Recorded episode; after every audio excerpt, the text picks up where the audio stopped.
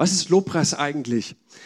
Ein Mann schrieb seiner Freundin einen Liebesbrief und er schrieb dort mit folgenden Zeilen, für dich würde ich die höchsten Berge besteigen, die tiefsten Täler durchqueren und sogar durch den Ozean schwimmen. Am Ende unterzeichnete er mit, dein dich über alles liebender Michael. PS, wenn es heute Abend nicht regnet, hole ich dich von der Arbeit ab.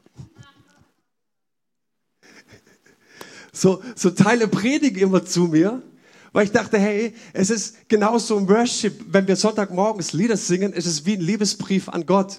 Wir lieben dich, wir würden für dich Berge erklimmen, wir würden durch dich, für dich und durch Ozeane schwimmen. Die Frage ist, ist mein Liebesbrief, den ich am Sonntagmorgen singe, liest man es auch unter der Woche in meinem Leben? Lese ich es ganz praktisch? Und wenn du fragen oder wenn du mich fragst, was Worship ist, es bedeutet, ich singe Gott am Sonntagmorgen einen Liebesbrief und ich unterschreibe diesen Liebesbrief mit dem Alltäglichen, mit meinem Lebenswandel, dass ich ihm nachfolgen will. Und dann komme ich zurück ins Haus Gottes und bestätige diese Liebe wieder mit einem Liebesbrief. Seid ihr bei mir? Wisst ihr, was ich so gigantisch finde am Lobpreis, dass Gott im Lobpreis seiner Kinder lebt? Und dieser Gedanke, den fand ich faszinierend. Und ich musste da an unser großes Universum denken. Wissenschaftler glauben, dass vermutlich mehr als 200 Milliarden Galaxien im Universum existieren. So, jetzt kommt's. Die größten von diesen Galaxien sind etwa 300.000 Lichtjahre groß und erhalten Milliarden Sterne. Also, wie groß ist ein Lichtjahr? Wenn wir es herausfinden möchten. Die Lichtgeschwindigkeit beträgt 300.000 Kilometer pro Sekunde. Daraus folgt, Licht legt in einem Lichtjahr circa 9,46 Billionen Kilometer zurück.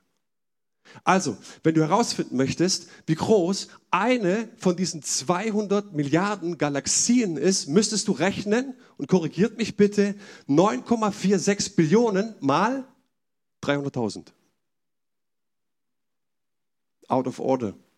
Ich ich hätte es ausrechnen können, aber es bringt nichts, weil wir in diesen Zahlen nicht zu Hause sind. Dann hast du eine von diesen 200 Milliarden Galaxien. Und wisst ihr, was der Hammer ist? Ich glaube, und das Wort Gottes sagt, dass Gott das alles geschaffen hat und er hat wunderbaren Raum, um sich auszubreiten. Er kann sich so viele Winkel in diesen Galaxien und Universen, kann er sich, könnte er sich ausbreiten, aber er sagt, hey, wisst ihr, wo ich verbindlich sein will? Wisst ihr, wo ich wohnen will? Im Lobpreis eures Herzens. Wow. Psalm 22, Vers 4 sagt, du bist doch heilig. Du wohnst dort, wo dein Volk Israel dir Lieder singt. Da wohne ich. Und ich habe mir die Frage gestellt, wie hat sich das Gott ganz konkret gedacht? Ähm, was ist Lobpreis?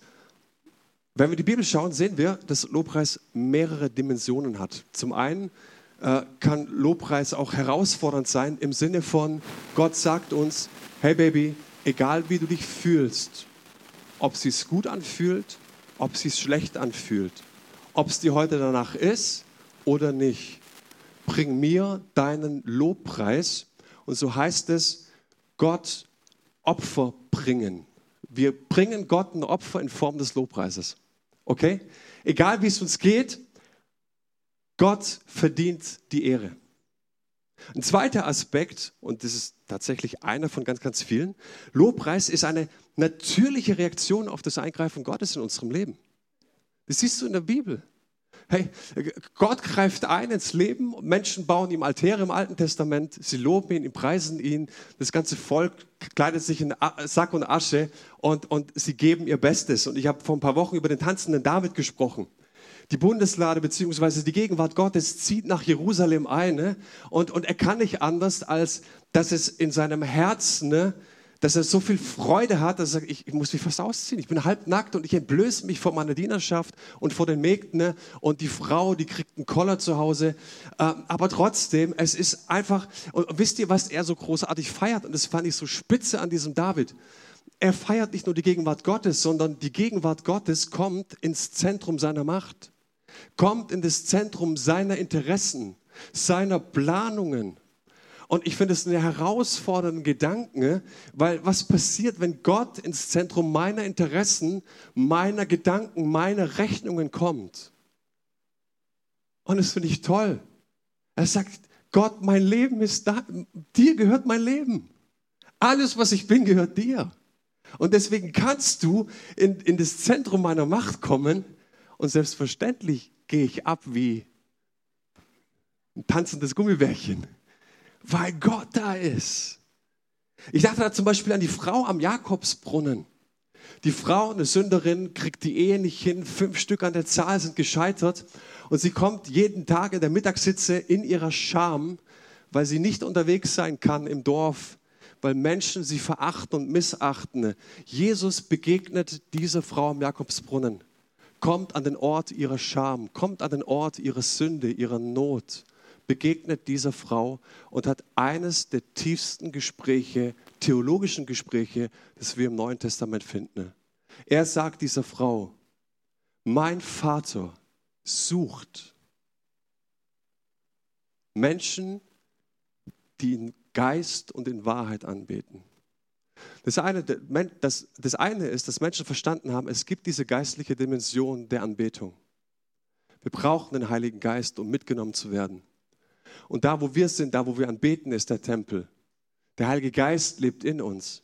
Aber was bedeutet in Wahrheit anbeten?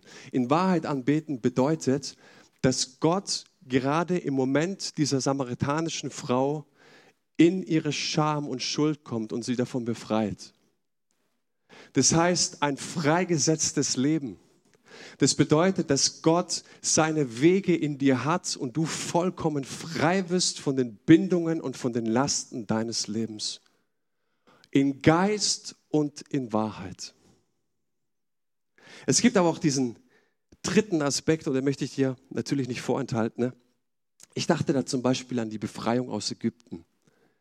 Und vielleicht kennst du das. Wir, wir sagen das oftmals, Gott befreit das Volk Israel aus Ägypten und wir haben allen Grund anzubeten. Ich möchte da einfach mal ein bisschen näher ranzoomen an diese Geschichte. Und natürlich denken wir da auch an das Pessachfest, das natürlich zurückgeht auf diese Befreiung. Mose wird von Gott berufen. Ganz, ganz starke Szene. Zwei Kapitel lang sehen wir diese tiefe Gottesbegegnung mit Mose. Und er soll das Volk aus Ägypten führen. Und er hat eine Botschaft an den Pharao. Diese Botschaft lautet, hey, Botschaft von Gott, lieber Pharao, lass mein Volk ziehen. Zu was? Damit es mir in der Wüste dient. Und den hebräische, die hebräische Vokabel mit dienen könntest du mit anbeten übersetzen. Der Hebräer macht keinen Unterschied zwischen Gott dienen und ihn anzubeten, weil mein Leben ein Dienst ist und mein Leben Anbetung ist. Wer Gott erlebt hat, wer seine Befreiung erlebt hat, wer tief gemerkt hat, dieser Gott hat mich freigesetzt, der macht keinen Unterschied zwischen ich diene ihm, ich gebe ihm mein Leben hin und ich anbete ihn. Nicht schwierig zu verstehen, oder? Also das ist das Ziel Gottes. Und Gott sagt dem Mose, ich habe das Schreien meines Volkes gehört. Es ist mir ans Herz gegangen, ich habe ihr Elend gesehen, ich werde es befreien, ich werde es erlösen, durch meine Kraft wird es aufbrechen in ein Land, das ich euren Vorvätern verheißen habe. Und was macht Pharao? No way. Dann sendet Gott eine Plage und die erste Plage war der Nil. Nicht schlimm, ich habe auch kurz nachdenken müssen. Blutrot. Alle waren tief erschrocken, aber nicht alle. Es hat scheinbar nicht gereicht, also schickt Gott eine zweite Plage. Auch die reicht nicht aus. Du musst dir vorstellen, habt ihr es auch gerade gemerkt, gerade in dieser Jahreszeit, ab einer bestimmten Uhrzeit kommt Stechmücken ins Haus. Ob das Licht an ist oder nicht, ist gerade bei uns ganz, ganz schlimm. Ja? Und wehe, du hast nachts eine Stechmücke im, im Haus und du hörst die, du kannst nicht schlafen und du jagst die und zu zweit gehen wir auf die Suche und wir finden sie nicht. Hey, aber da kam eine Plage. Die hatten tausende von Stechmücken im Schlafzimmer. Und nicht nur das, alles ging es ihnen an die Eingeweide, an ihre Ernte und alles, aber das Volk wollte nicht hören. Und so greift Gott zu einem Mittel, und es war nicht das erste Mittel, sondern es war die zehnte Plage. Und er sagt, die letzte Instanz ist, dass ich alle männliche Erstgebote in Ägypten töte. Und so geht in der Nacht eine Welle des Todes über ganz Ägypten und tötet alle männliche Erstgeburt. Für sein Volk gab es aber einen Ausweg. Sie sollten, und das feiern wir am Pessach, ein Lamm schlachten ne? und sollten es mit diesem Blut die Türpfosten bestreichen.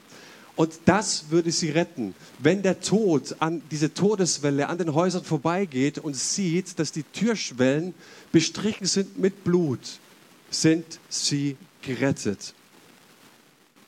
Pessach bedeutet vorübergehen. Pessach bedeutet auslassen. Und dieses Ereignis rüttelt gewaltig an meinem Gottesbild. Und ihr müsst euch vorstellen, ich sitze ähm, bei der Predigtvorbereitung und es gibt ja in der Theologie, oder also viele Prediger, viele Theologen nehmen folgendes Mittel an dieser Stelle zur Hand. Sie sagen, ach, das war nicht Gott persönlich, das war der Todesengel. Schon mal gehört, der Todesengel geht durch Ägypten. Ne? Ähm, ich finde es ganz nett, wenn wir versuchen, Gott zu schonen wenn wir versuchen, unseren Gott so einigermaßen nicht vom heiligen Sockel zu stellen, dann können wir es auch noch auf den Teufel schieben, auf irgendeinen bösen Todesengel, aber es steht da nicht. In keiner Übersetzung steht, dass der Todesengel durch Ägypten geht, sondern es steht dort wortwörtlich, und Mose sprach, so spricht der Herr, um Mitternacht will ich durch Ägypten gehen und alle Erstgeburt in Ägyptenland soll sterben. Ah, jetzt sitzt du bei der Predigt vorbereitet und denkst, das ermutigt ja keinen. Ja, jetzt komm, lass uns mal aufstehen und abbeten. Ja, was, was machen wir jetzt? Doch lieber die Variante Todesengel. So, lass Gott auf dem heiligen Sockel, rühr dein Gottesbild ja nicht an und alles ist gut. Und dann kam mir der Gedanke, und ich vermute, dass er vom Heiligen Geist inspiriert war, wo ich sage, yes, I got it. Ich glaube, das ist eine so, so tiefe Nachricht und ich glaube, für, für uns heutzutage ist und ich glaube, dass wir die einzige Generation sind, die gerne den Todesengel vorschieben. Warum? Es ist eine kleine Befreiungsgeschichte für moderne Christen. Wir waren im theologischen Seminar in systematischer Theologie, meine Frau kann das bezeugen. Und es gab ähm, diese, diese, diese Geschichte der Propheten im Alten Testament, wir haben das analysiert und äh, die Verschleppung nach Babylon. Und da sagte äh, der Dozent, wisst ihr, bei Gott gibt es ein zu spät. Gott sendet 400 Jahre lang Propheten nach Israel und sagt, kehrt um hey, euer Leben, überdenkt es bitte. Kehrt um, kehrt um. Ich gebe euch Raum, ich gebe euch Zeit, bitte kehrt um. Und dann sehen wir, in der Geschichte Israels gibt es dieses zu spät. Gott sagt, jetzt gebe ich euch in die Hand der Babylonier. Sie fallen euer Land ein, sie plündern euer Land, sie, sie plündern den Tempel und zerstören ihn und sie werden euch verschleppen, sie werden euch von eurer Bestimmung wegziehen, sie werden euch von eurer Berufung wegbringen. Es gibt ein zu spät. Und da saß diese junge Frau bei uns im theologischen Seminar und regte sich so förmlich auf, weil der Dozent dann noch sagte, vielleicht müssten wir auch unser Gottesbild revidieren, das einzig und allein in diesem Bild besteht, ich hopfe dem Vater auf den Schoß. Und das konnte sie nicht. Das hat sie so angesprochen, das war ihr Bild. Gott ist der Vater, dem ich jederzeit auf den Schoß springen kann und fertig. Das war ihr das Gottesbild, an dem sie unglaublich festgehalten hat. Und dann merkte sie, dass sie da wirklich rebelliert. Und dann sagt der Dozent ihr etwas, was ich nicht vergessen habe. Systematische Theologie. Meine Liebe, wenn du dein Gottesbild nicht revidieren lassen kannst, wirst du niemals zu anderen Menschen predigen, dass sie ihre Gottesbilder revidieren lassen sollen. Und es ist das größte Geschenk, wenn Gott dich befreit von einem eigensinnigen, selbstzentrierten Gottesbild. Gott, so weiß Hiob irgendwann mal, ist ein Gott, der Leben gibt und der Leben nimmt. Jesus sagte uns, hey, fürchtet euch nicht vor Menschen, sondern fürchtet dich vor dem, der deine Seele verderben kann. Und das ist Gott. Und wenn wir diese Pole zusammenbekommen und Dankbarkeit und Lobpreis fängt für mich da an, wo ich meine Gottesbilder vom Heiligen Geist revidieren lasse. Ja, ich will befreit werden von einem Gott, den es in Wirklichkeit gar nicht gibt. Und ich möchte keinen Gott anbeten, ne, der nur in meiner Vorstellung existiert. Und einer meiner Lieblingsverse ist Psalm 139, da heißt es in 23 und 24, erforsche mich Gott und erkenne mein Herz, prüfe mich und erkenne, wie ich es meine und sieh, ob ich auf bösem Wege bin und leite mich auf ewigem Wege.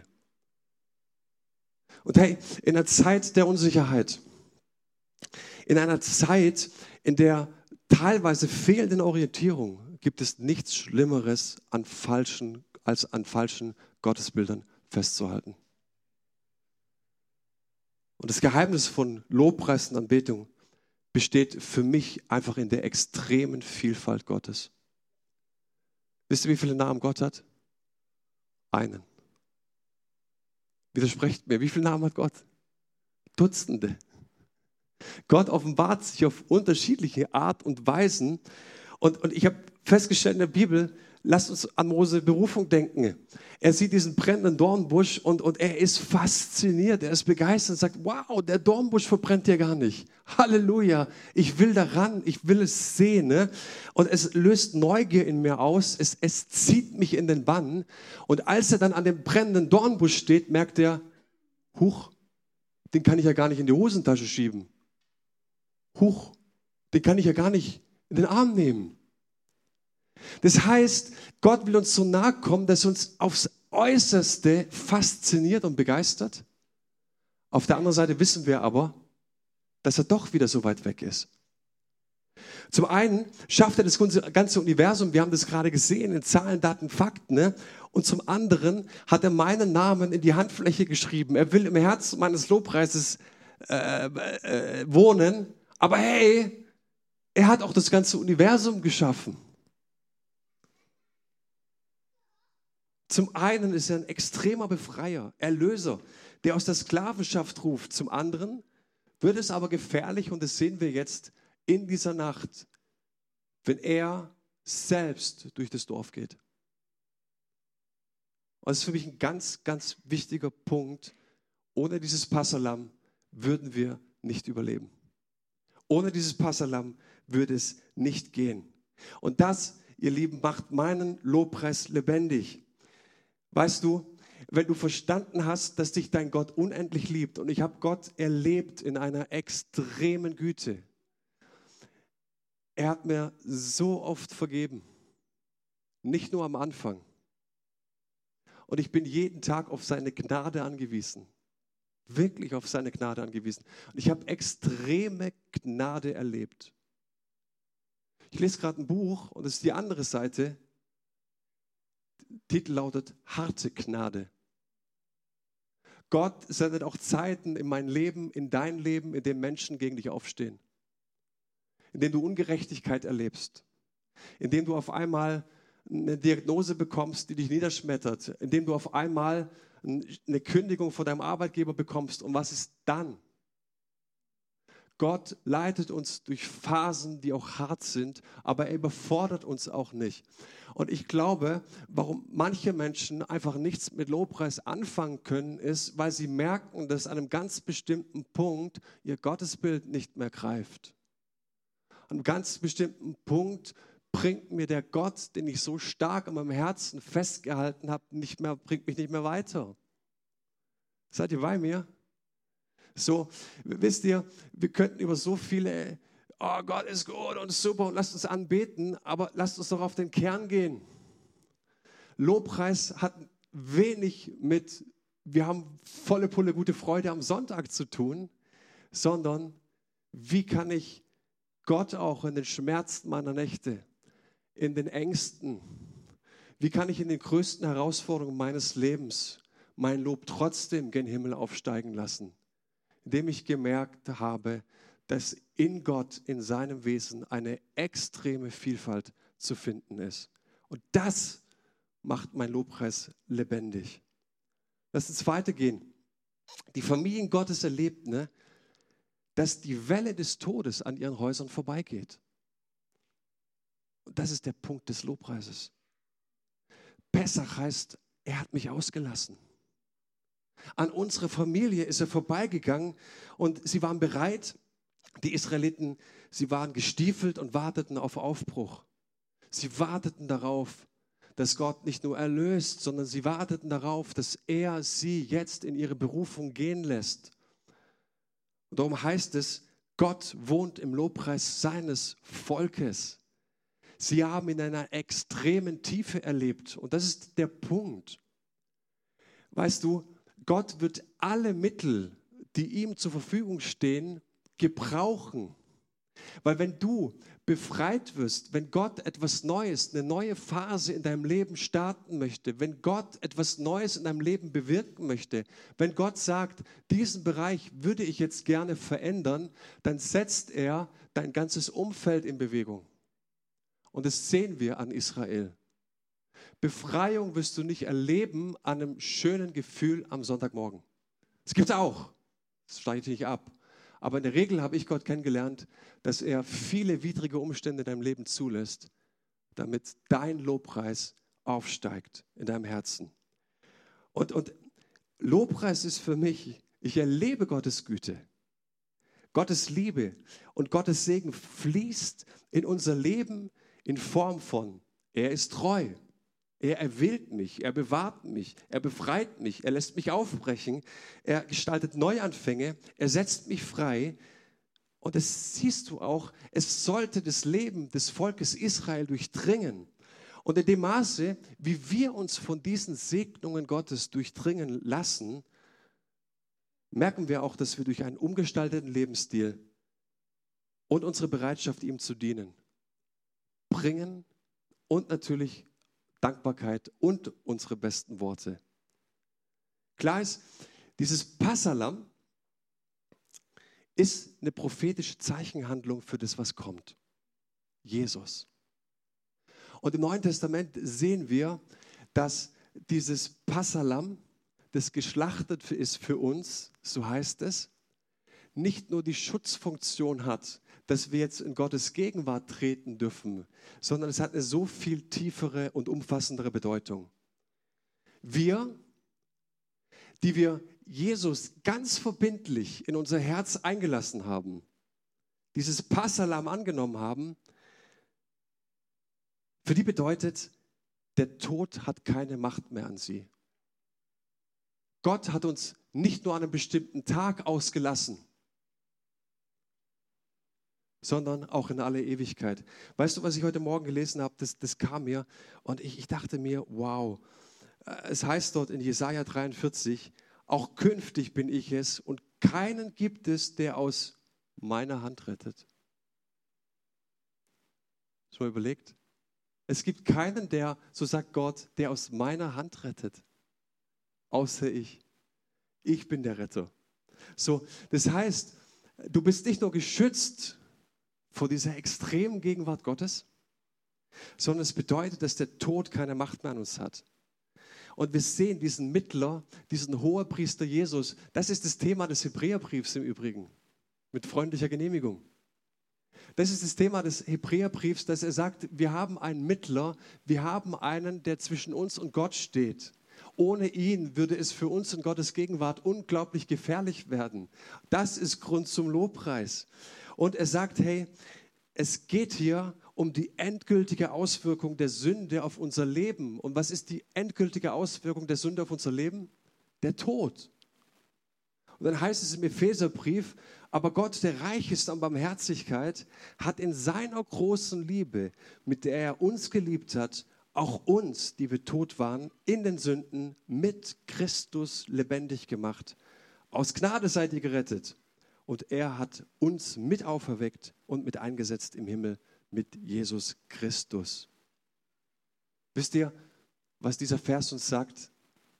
Was das Opferlamm getan hat? Er hat uns nicht nur gerettet, sondern er hat uns lebendig gemacht für Gott. Hey, du bist lebendig für Gott. Was bedeutet das für deinen Lobpreis? Du bist nicht tot, das heißt nicht, du kannst nicht empfangen, das heißt nicht, du bist nicht gesegnet, das heißt nicht, du bist befreit und berufen. Doch das heißt es. Du bist lebendig für Gott. Und alles, was er für dich getan hat, heißt, du kannst für ihn leben. Alles hat er dafür getan. Wir sind lebendig für Gott. Die Sünde herrscht nicht mehr in unserem Leben. Und hey, das ist das Geheimnis von Lobpreis und Anbetung. Wir sind lebendig für ihn, für ihn gemacht. Und Jesus Sieg am Kreuz und die Macht seiner Auferstehung fließt in deinem Leben. Und sie will dich durchdringen.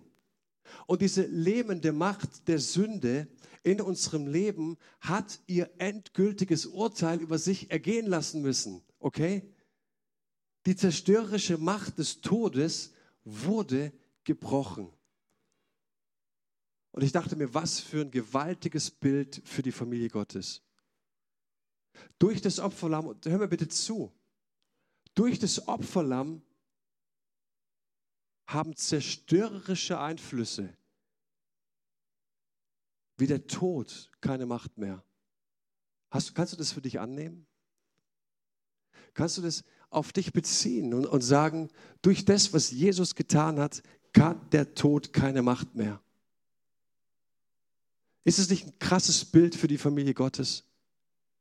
Und wie viel Einfluss hat der Tod noch, auch in unseren Gemeinden, in Form von Depression, in Form von Angst, in Form von Sünde, in Form von Leere und Sinnlosigkeit, in Form von, dass Menschen nicht wissen, was Gott mit ihrem Leben anfangen möchte.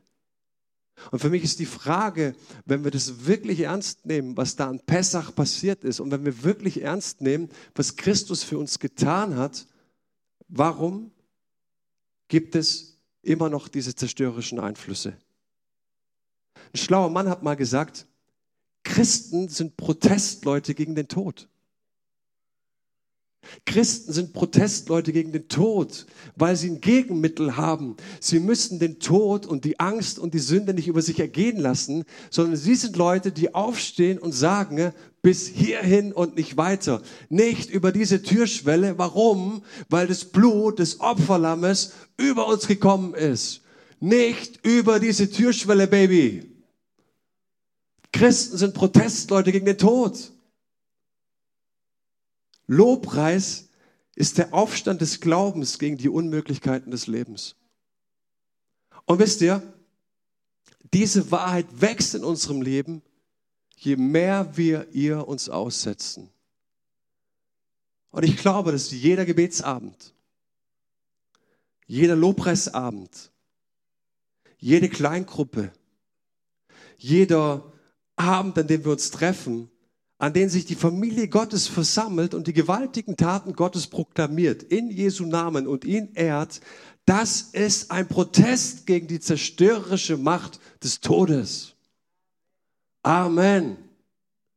Und wenn du mich fragst, warum ich zum Lobpreisabend gehe, wenn du mich fragst, warum ich Montagabends zum Gebet gehe, nicht, weil es einfach mein Job ist, weil ich weiß, dass wir durch Gebet Dinge knacken weil ich weiß, dass wir Durchbrüche schaffen durch Gebet, weil ich weiß, wenn wir Jesu Namen über den Unmöglichkeiten unseres Lebens ausrufen, muss ich das Unmögliche beugen. Deswegen besuche ich Gottesdienste, deswegen gehe ich zu Lobpreisabenden, deswegen rufe ich meinen Herrn an, weil ich weiß, dass mein, äh, mein Leben ist ein Protest gegen den Tod. Mein Leben ist ein Protest gegen die Sünde. Mein Leben ist ein Protest gegen Depression und Angst, weil wir den mächtigen Namen von Jesus Christus auf unseren Lippen tragen. Gott wohnt im Lobpreis seiner Kinder. Gott wohnt im Lobpreis seiner Kinder. Da ist er. Und hey, wir haben in dieser Zeit Sinn, wo Menschen sagen, ich weiß nicht mehr ein und aus. Wir sind der Platz, wo Menschen Geborgenheit erleben und sich ausgegrenzt fühlen. Wir sind der Halt und die Hilfe da, wo Menschen sagen, mir kann keiner mehr helfen. Ich bin am Ende. Und ich weiß, dass wir eine Liebe zu erzählen haben und zu verkündigen haben und selbst in unserem Leben erlebt haben, ne?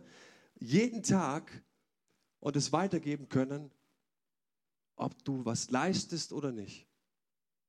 Diese Liebe gilt. Und ich dachte so an, an diese Zeit, an, man wundert sich ja oft. Also ich lasse es ja auch immer wieder in Predigten fallen, weil ich das tatsächlich, also ich bin manchmal verwundert über wie viel Spekulation wir als, als Christen manchmal über uns ergehen lassen. Wer der Antichrist ist, wo der Antichrist gerade steckt, wann, wann, wann jetzt die Welt untergeht und so weiter. Und, und wir, wir haben unseren Blick auf das Schlechte gerichtet und tolerieren es und lassen es eingehen in unser Leben, in unser Haus, ein und aus. Christen ne, und Gemeinden spalten sich dieser Tage wegen dem Corona-Thema. Und jetzt kommt das Weltende. Ich habe neulich ein Zitat von Gustav Heinemann gelesen, das ist mir ins Herz gefallen. Die Herren dieser Welt gehen, aber unser Herr kommt. Unser Herr kommt. Die Herren dieser Welt gehen, aber unser Herr kommt. Und wir richten unsere Blicke so stark auf die Herren dieser Welt. Und wir sehen, während die großen Leiden durch das Land Ägypten gehen und den Tod und Verderben sich auswirken, kann das Volk Gottes sich freuen. Nicht, weil es uninteressiert ist an dem, was da passiert. Nicht, weil es sagt, boah, die haben mal Pech gehabt. Nein, ganz bestimmt nicht. Aber sie freuen sich daran, in dieser krassen Zeit, weil sie eine Hoffnung und eine Kraft in ihrer Mitte haben, die es in dieser Welt nicht gibt. Sie haben Leben, dort gibt es Geborgenheit, dort gibt es Sinn und nichts anderes kommt über diese Türschwelle. Und das wird zum Anziehungspunkt für diejenigen, die in der Welt des Todes umkommen. Und es ist so ein wichtiger Punkt. Ein offenes Haus, das nicht gebunden ist an irgendwelche Adressen. Eine offene Gemeinde, die all diejenigen einlädt, die kaputt sind und die keine Hoffnung mehr haben in dieser Zeit. Die Menschen mit einladen in ihren Lobpreis, in ihre Hoffnung. Die Menschen zeigen, das hat Gott in meinem Leben getan. Und ihr Lieben, davon träume ich. Davon träume ich, dass immer mehr Menschen und immer mehr Menschen und immer mehr Menschen von unserer Hoffnung erfahren und erleben Lüge, Angst, Tod, Sünde, kommt nicht über diese Türschwelle. Ich habe einen Ort des Schutzes und der Hoffnung und der Kraft.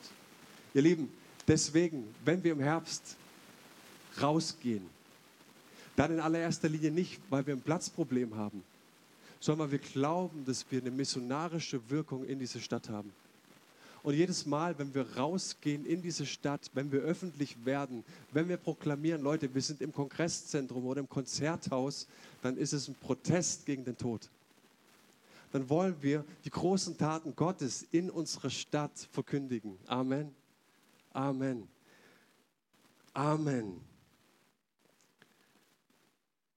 Sollen wir noch gemeinsam aufstehen?